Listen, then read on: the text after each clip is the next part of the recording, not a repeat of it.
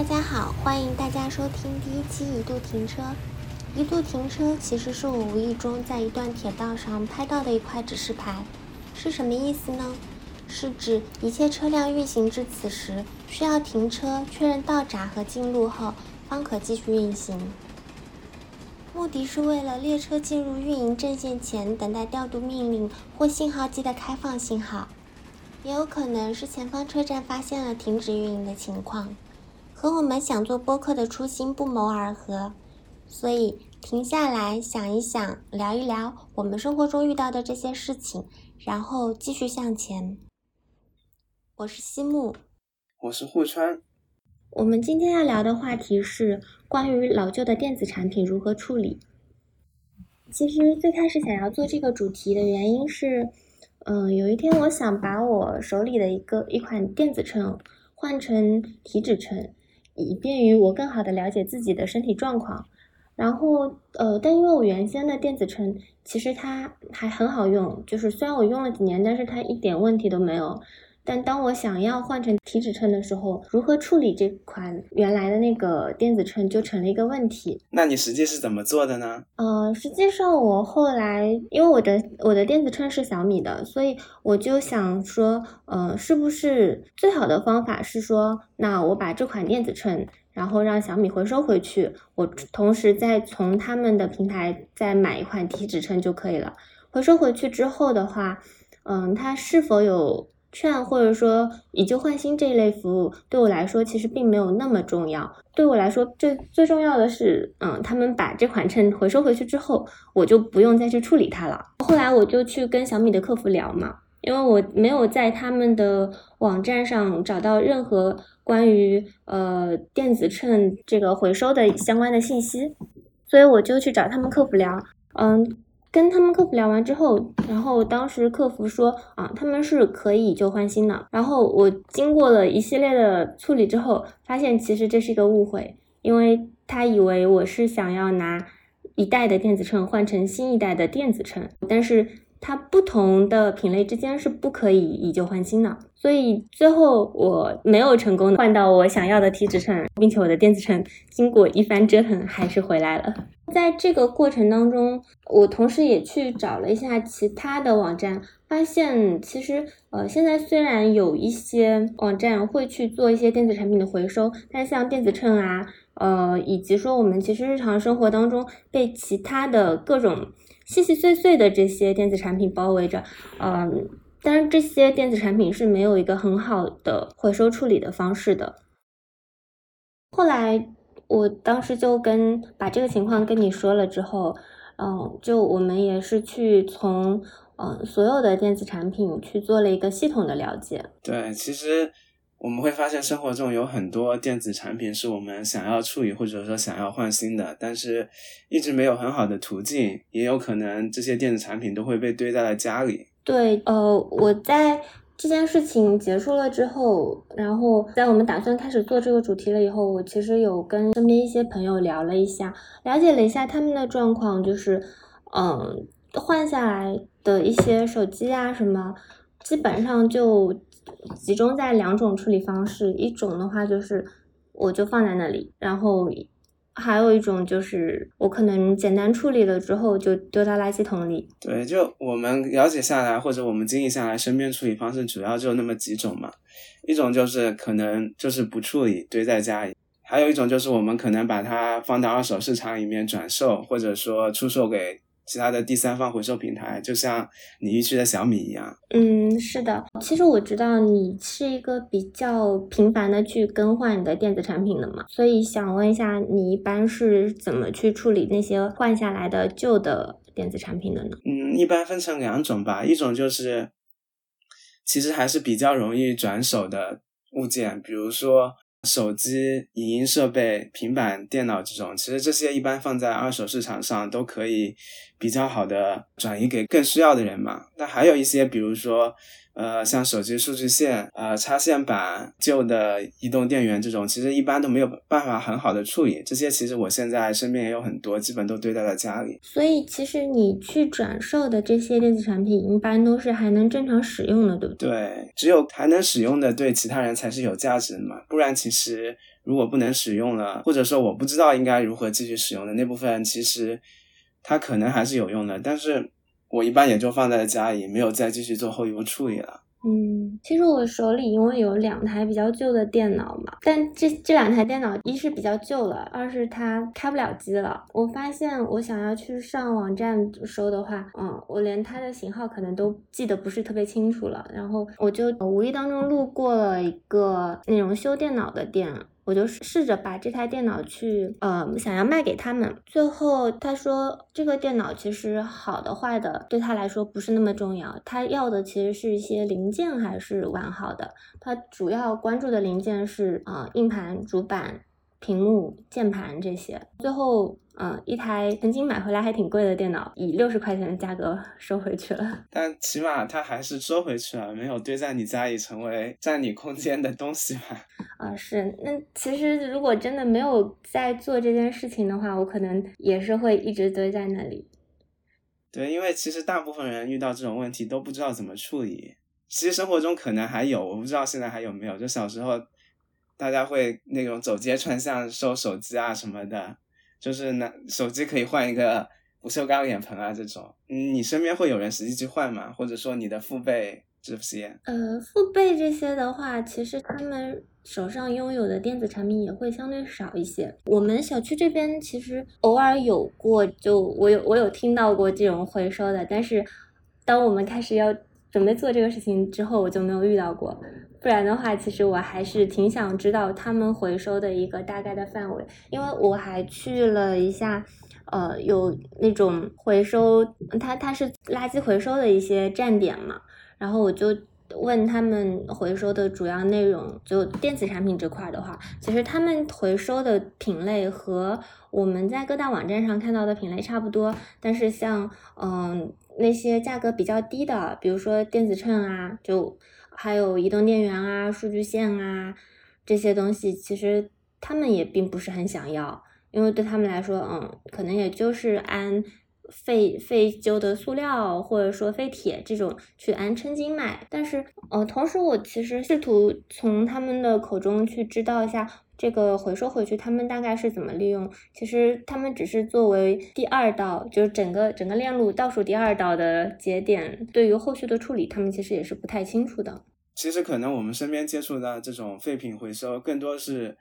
对整个电子产品的处理来说，它其实是一个中转站的一个角色吧。就是他们可能也没有起到把最后电子废物进行处理回收，或者说产生其他作用的一个事情。其实基于这种情况，我我这边也做了一些了解。呃，我们身边接触到这些电子产品的回收点，它其实更多的是作为一个电子产品整个生命周期的一个中转点。很多时候，这些部分电子产品被回收到这些电线下的电子产品处理的回收站，其实它并没有做相应的拆解再利用的过程，他们被统一出售给了相关的电子产品处理公司以比较低廉的价格。其实。电这些电子产品到底去了哪里？可能还是我们需要更多关注的一个地方。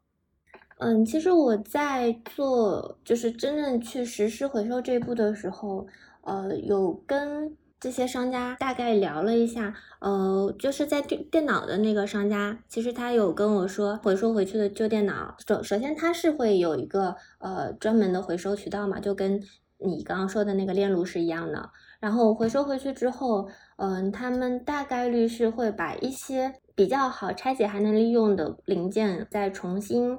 去组装成一些相对配置没有那么高的电脑，然后去卖到那些不那么发达的国家。然后剩下的零件，其实呃具体的处理方式他也没有跟我说，因为在我的理想当中，我觉得应该是所有的零件都还能再拆开来。然后再重新利用的，可是只不过说有一些零件可能是啊继续去组装成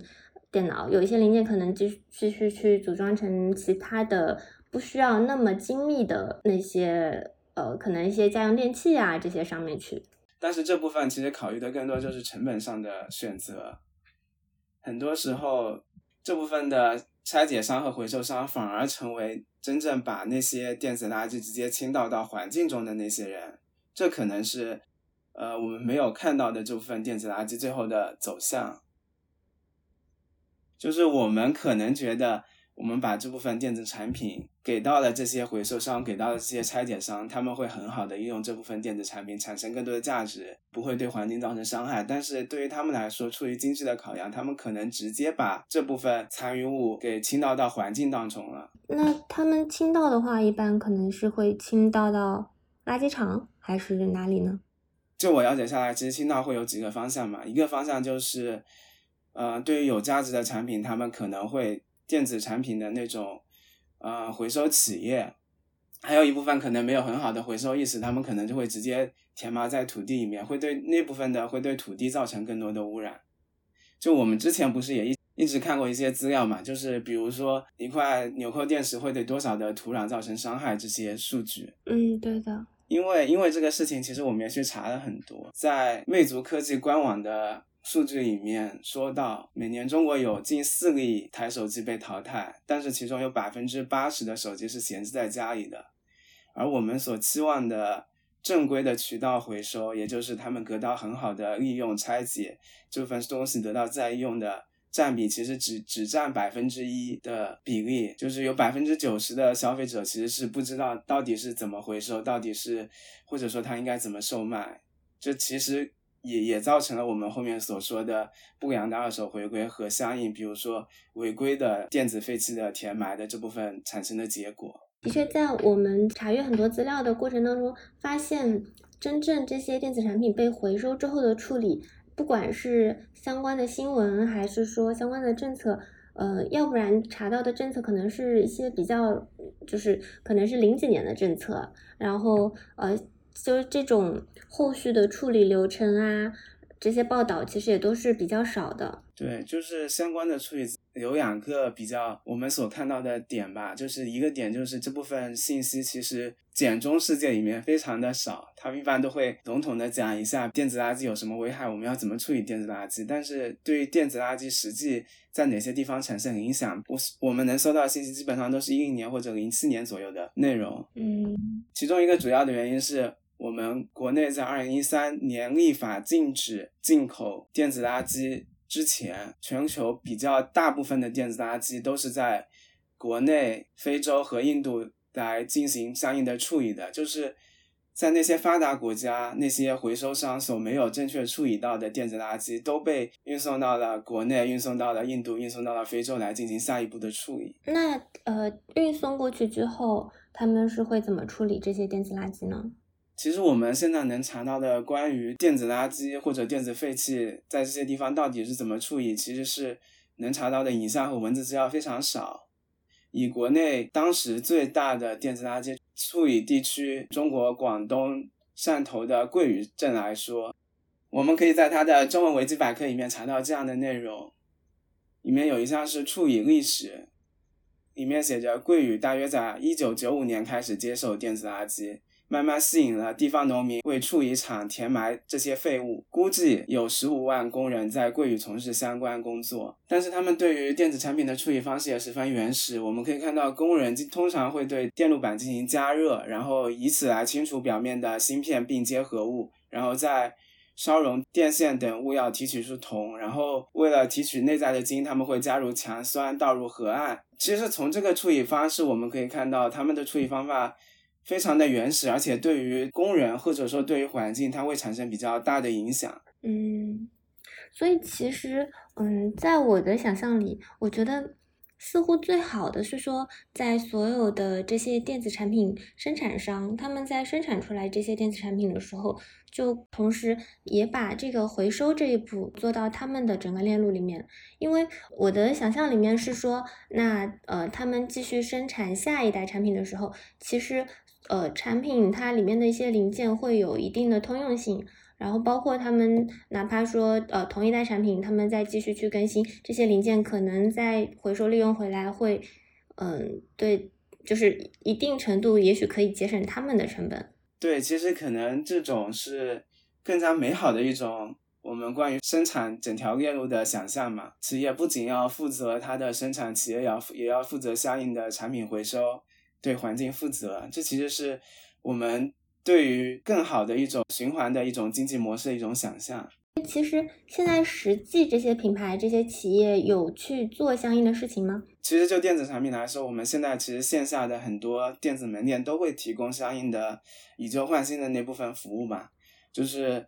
呃，走到商场里面，可能现在比较多的，比如说，呃，小米、华为，嗯，你会看到他们在门口会一个牌子，是只要每只要每次有新品，他会说以旧换新。而且相当程度上，他们都会提供一定的补贴，比如说这部分产品价值高于多少，他会给你额外补一些金额，也是更多的吸引消费者去以旧换新，去购买它新的产品。其实这部分后面我也去查了一些相关的资料，其实。我们可以看到很多的企业都会有相应的这样部分的电子产品回收的一部分流程，包括苹果、华为，包括小米、魅族、联想、索尼，他们其实都会或多或少会有一些相应的电子产品以旧换新的一这样一个政策在里面。嗯，但是同时我们其实也去看了一下这些产品被回收回去之后，其实像华为啊、小米、魅族这些，他们大多数都是由爱回收来提供服务的，然后好像只有苹果是真正的进入了他们自己的一条链路。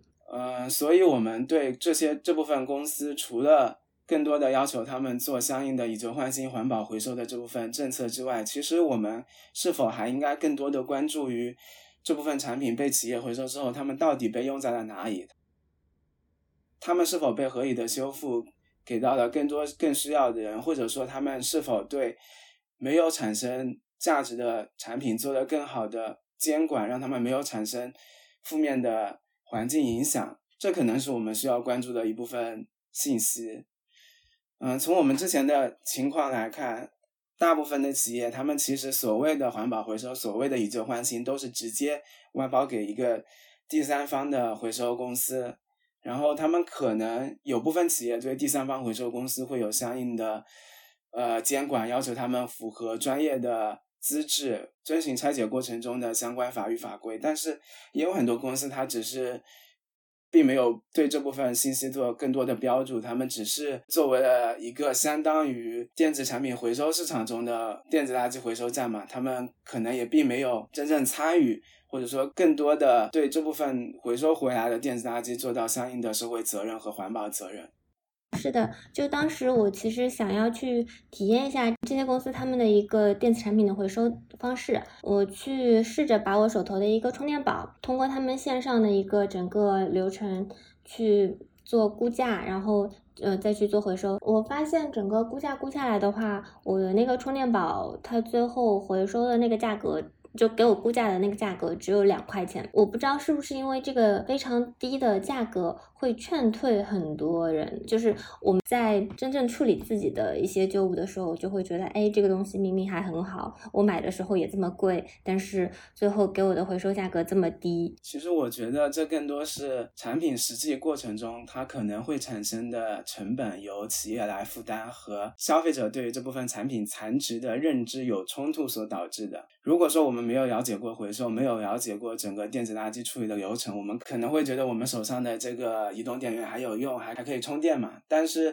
对于企业来说，移动电源里面的锂电池它其实是有害电池，对于它的回收，企业其实是要付出更多的成本。在他们的视角里面，他们。给你两块钱，他们在经济上其实反而是亏的。但是对于消费者来说，他只拿到了两块钱，对于他实际的收益来说，他们可能也是认知感上感觉也是亏的。这就是可能企业和消费者之间的认知差异导致了这部分的。产品没有办法很好的回收。对，其实我是觉得真正去做回收的时候，应该抱的想法是说，哎，这个东西其实我放在这里一直不用，我最后的结果可能是把它丢掉。那丢掉它其实是零收益的，它就是变成零元，以以及说，那我丢掉之后，这个东西它没有办法，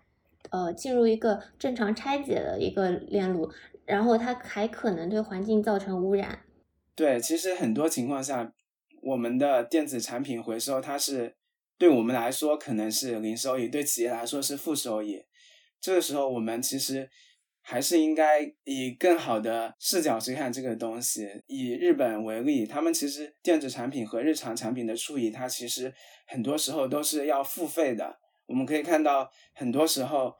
呃，在日剧里面，他们会把旧的那些家电沙发放在他们的门口，然后在上面贴一个条子，那个条子就是他要为这个产品的回收要额外多付多少钱，因为他们的电子产品是没有办法直接丢弃，他们的电子产品，他们的日常大的家具家电也是没有办法直接丢弃的。所以在我们现在其实一个相对比较好的以旧换新或者说电子回收的环境里面，我们还是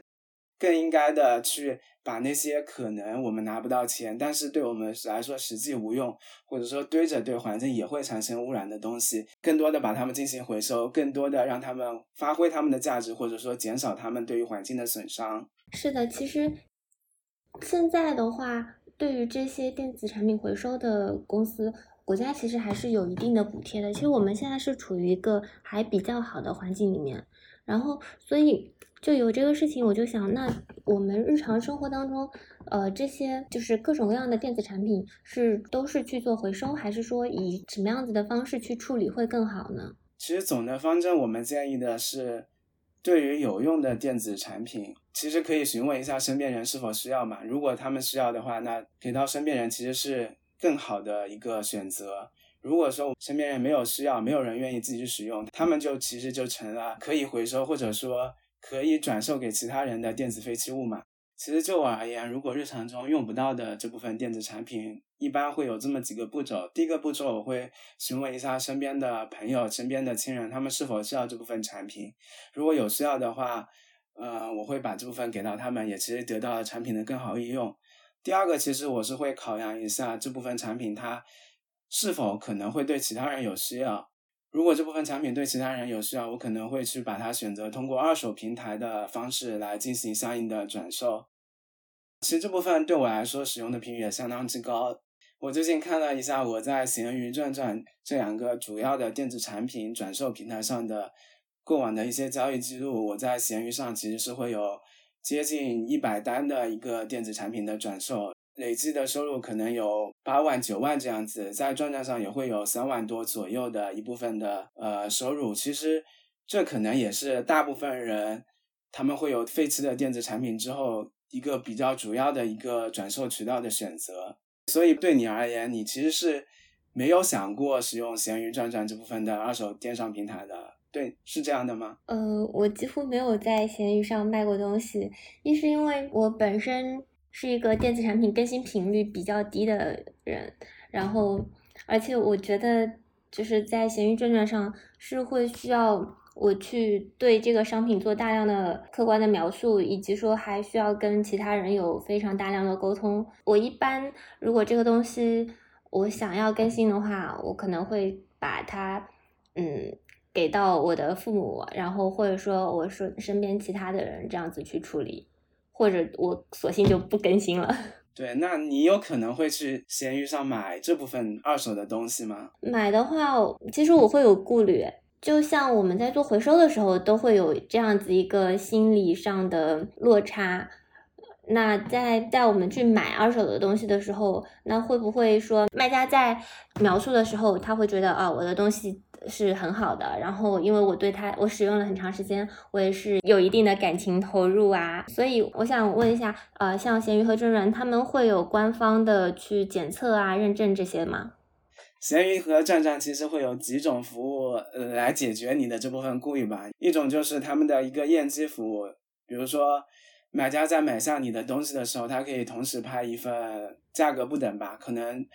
闲鱼是三十九块，转账是二十九块钱的服务，在这个服务下，卖方会先把这部分产品寄给闲鱼，闲鱼会给你出示检修之后的一个清单嘛，比如说这个屏幕是 OK 的，这个屏幕是有划痕的，这个手机是没有问题的，手机是无锁的，不会有账号限制的，他会给一份长的列表给你，然后买家对这份列表的结果没有异议的话，他再确认购买，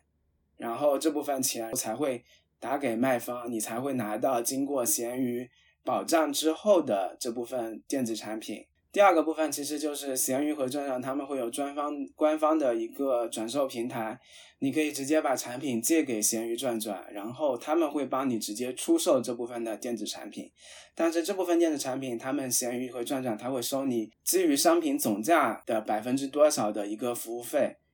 呃，那其实这两种方式对你来说，你会不会觉得你买东西或者卖东西更有保证，或者说更少一些顾虑呢？嗯，那如果是这样子的话，我下次在购买的时候就会考虑。但你在卖的时候会去选择这样的服务吗？对于我来说的话，其实我每次卖电子产品的时候，都会要求买方来和我一起走这个官方验证的这样一个流程。因为其其实我们确实也看到，比如说闲鱼上或者说转转上，买方卖方都混杂嘛，其实双方都会有一个相对不信任的一个过程。如果说我们都有一个公允的验证结果，可能对于双方来说更有于那个交易的促成吧。嗯，就会少了双方扯皮的一个过程。对，所以其实总的来说。比如我们通过二手的售卖方式，通过闲鱼或者通过转转，有一个比较好的优势，就是我们可能能卖到更多的价格，或者说我们可以以更加公允的价格买到东西。但是它会付出更多的一个时间成本和一个沟通成本，还要承担可能上当受骗的一个风险嘛，就是。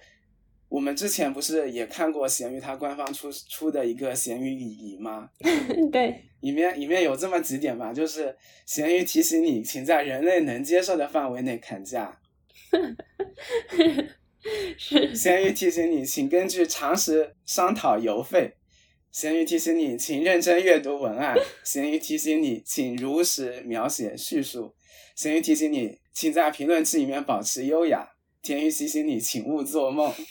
对我其实其其实觉得就是就像你说的，我们在闲鱼上买卖东西的那个买方和卖方的落差，就跟你去回收那个是一样。就是如果说我们都可以正确的认认知到闲鱼是闲鱼和转转是什么样的东西，我们卖方的希望和买方的希望是什么，可能我们会更好的利用好这个平台，我们可以帮助我们的电子产品、电子废物更好的流动起来。嗯，的确是因为我们有的时候并不是真的非得要去买一个新的产品回来，只是说，哎，我们正好需要这个产品，它是全新的还是有几成新的，对我们来说使用上并没有太大的差别。其实就像呃，我们现在有的时候会去买一些二手书一样，这个这个产品的价值并不会因为它是不是全新的就降低了特别多，就使用价值上其实是一样的，只要它是没有毛病了。对，其实。除此之外，我们还会有很多的厂家或者很多平台给我们提供经过他们检验之后的产品，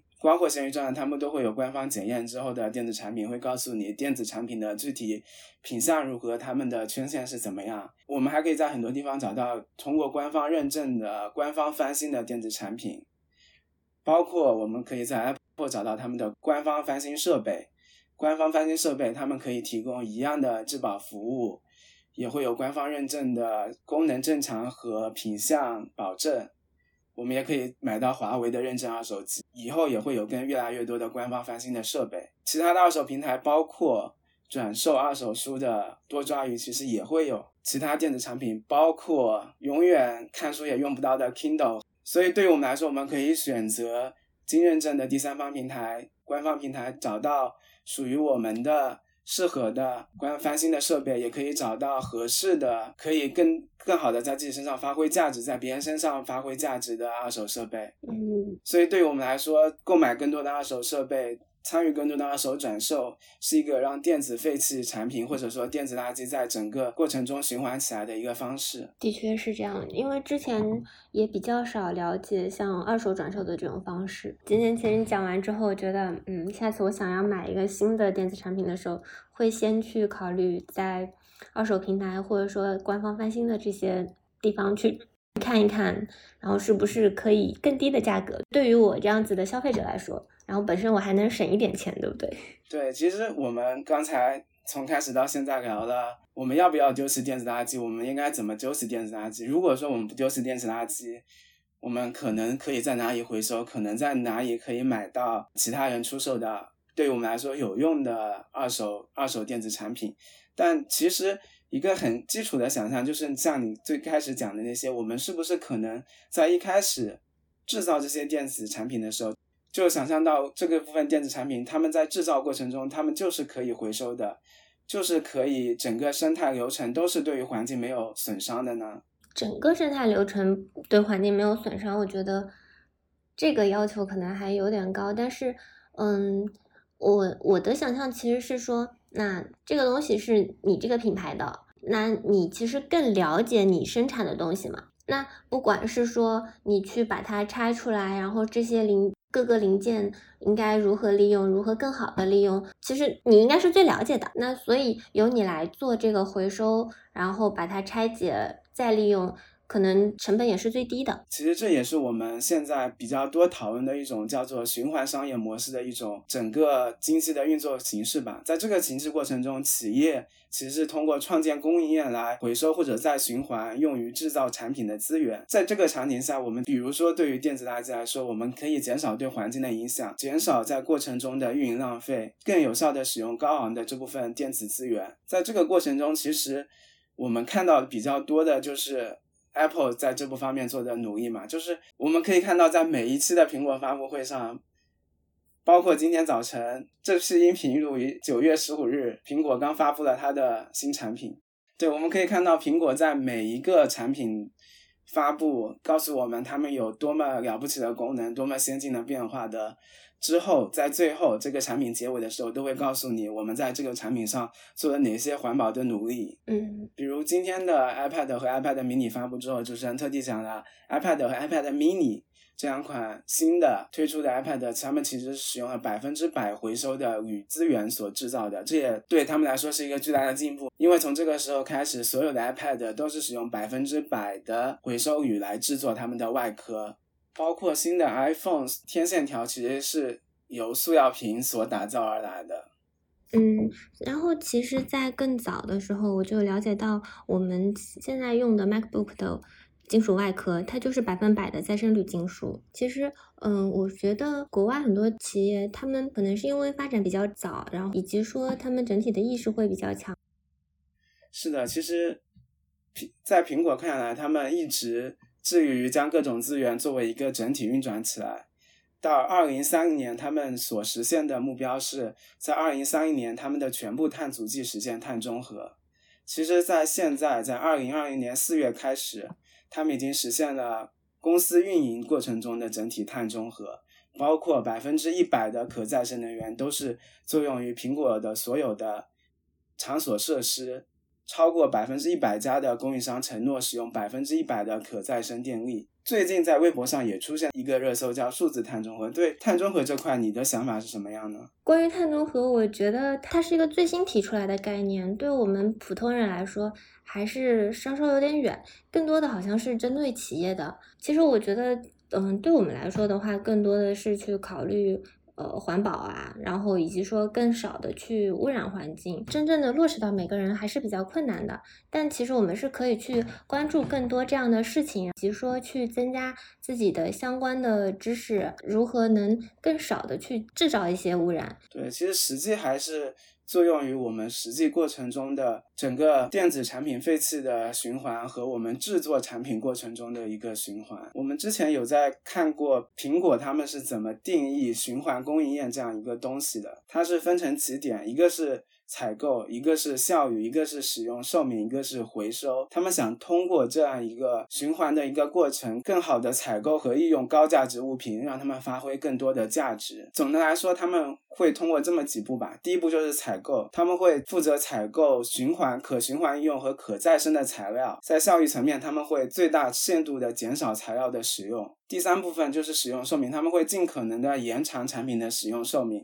第四步是回收，他们会从已到期限的产品当中回收和收集原材料。在这个过程中，其实他们提供了采购和效益上的提升，通提升了产品的使用寿命。产品生命周期结束的时候，他们也加强了产品的收集和循环方面的。创新，这样我们可以和其他人都可以更多的将旧设备作为新产品的原材料来源。嗯，所以其实这个当中我们可以参与的两步是后面这两步嘛，就是在我们去购买到一个电子产品之后，尽可能的去延长它在我们每个人手里的一个使用寿命，以及说我们真正的想要去更新换代的时候，也去通过一种更好的、更合理的方式去让它进入下一步的回收的这个路径嘛。那说到回收这步，其实我想到在今年的东京奥运会，它所有的奖牌都是拿回收的电子垃圾自招的。其实这个也是其他的国家在这方面做的一些努力吧。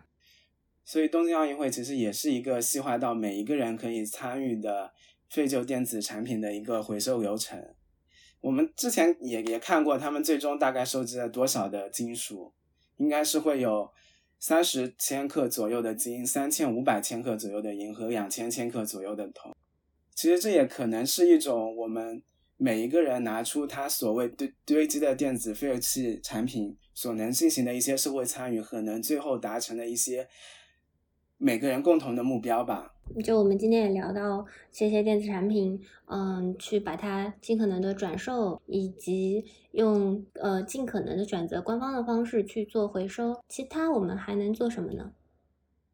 在今天，我同时也了解到了，像闲鱼正转这些二手平台，他们购买回来的电子产品也是有一定保障的。在未来的话，我也会考虑去买二手的电子产品，去代替购买全新的电子产品这样的方式。是的，除了我们在选择电子产品的时候，我们可能可以选择二手产品或者经过官方认证的翻新产品。我们在处理电子产品垃圾的时候，其实也通过今天有了更多的。了解和更多的体会，比如说我们在处理电子垃圾的时候，我们可能要先看一下我们是否真的需要报废这个东西，他们可能是有价值的。先向周边的人询问到底有没有人需要这个电子产品。如果说没有人需要，我们也可以看看他们是否仍然有使用价值，可以出售给其他人。我们可以通过第三方平台，或者说通过回收的方式，更好的处理这部分电子产品。在选择回收方式，或者说。出售方式的时候，我们也建议您更多的关注这部分电子产品最后的走向会是如何，他们有没有更好的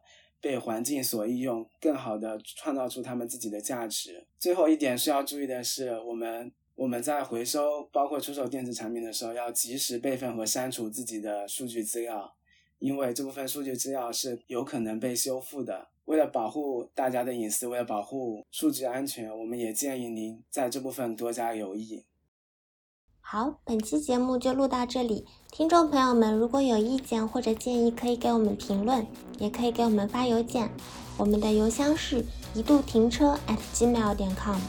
如果觉得我们做的不错，请给我们多多点赞，或者在苹果播客给我们点个五星好评。谢谢大家的收听，拜拜。